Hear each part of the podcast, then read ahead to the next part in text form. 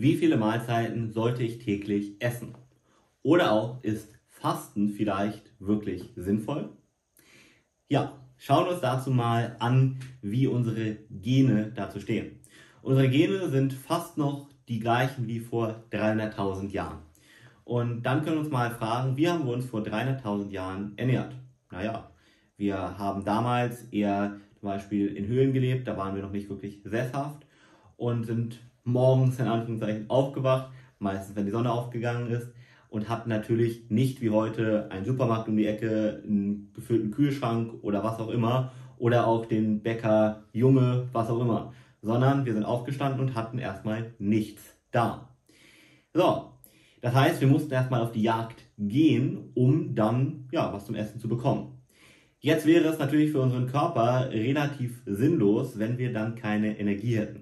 Also wenn wir müde wären, wenn wir nichts essen würden. Weil wenn wir müde wären, wenn wir auf die Jagd gehen, dann würden wir wahrscheinlich nichts fangen und dementsprechend dann am Ende vielleicht tatsächlich verhungern und wir würden sterben.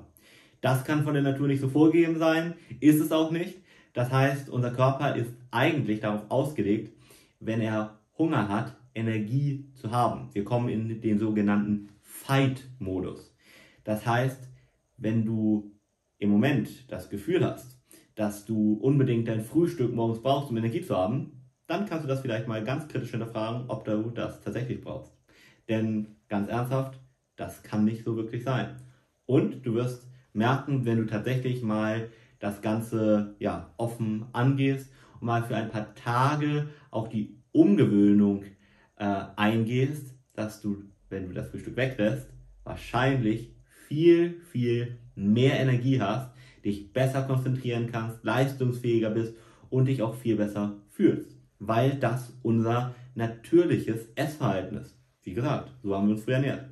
Ja, und umgekehrt ist es natürlich so, dann sind wir vor 300.000 Jahren dann auf die Jagd gegangen, haben ein Tier erlegt, haben das nach Hause gebracht, haben uns schön satt gegessen und was ist dann passiert? Richtig, wir sind müde geworden und haben geschlafen nach Möglichkeit.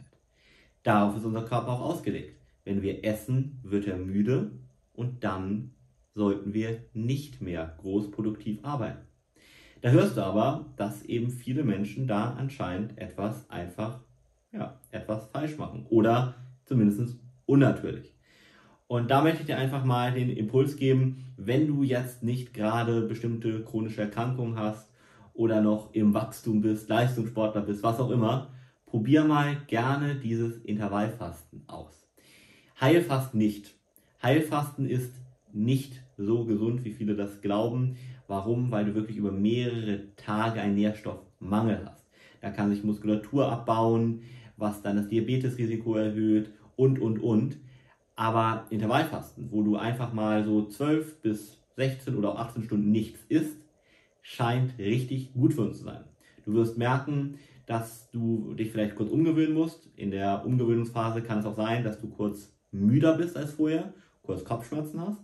Aber dann, nach ein paar Tagen, wirst du ohne Essen viel, viel mehr leisten können. Das erlebe ich immer wieder bei ganz vielen so und würde ich einfach mal testen. Denn du sparst dadurch natürlich auch unheimlich viel Zeit ein. Und gerade wenn du vielleicht abnehmen möchtest, ist das auch nochmal ein weiterer Vorteil. Du sparst ja sozusagen den Morgen dann komplett ein. Da musst du dir keine Gedanken machen um Essen, um was auch immer, sondern kannst direkt ja, morgens dich damit äh, darauf fokussieren, was dir wirklich wichtig ist. Und dann kannst du vielleicht mittags, nachmittags, wann du möchtest, anfangen mit einer Kleinigkeit zu essen und vor allem dann abends eine große Mahlzeit zu essen. Eine Art Festmahl richtig. Und da kannst du auch Portionsgrößen essen, die mal richtig dich zufriedenstellen und auch mal Dinge, die mehr Kalorien haben, weil sie trotzdem dann nicht dick machen, weil du die Kalorien vorher eingespart hast. Das ist natürlich ganz toll. Und du kannst dann abends eben wirklich dir die Zeit dann auch nehmen, dich vielleicht mit deiner Familie zusammenzusetzen und da ganz bewusst das Essen auch zu zelebrieren und hast keine Leistungseinbußen am Tag, du sparst Zeit und du hast einige gesundheitliche Vorteile.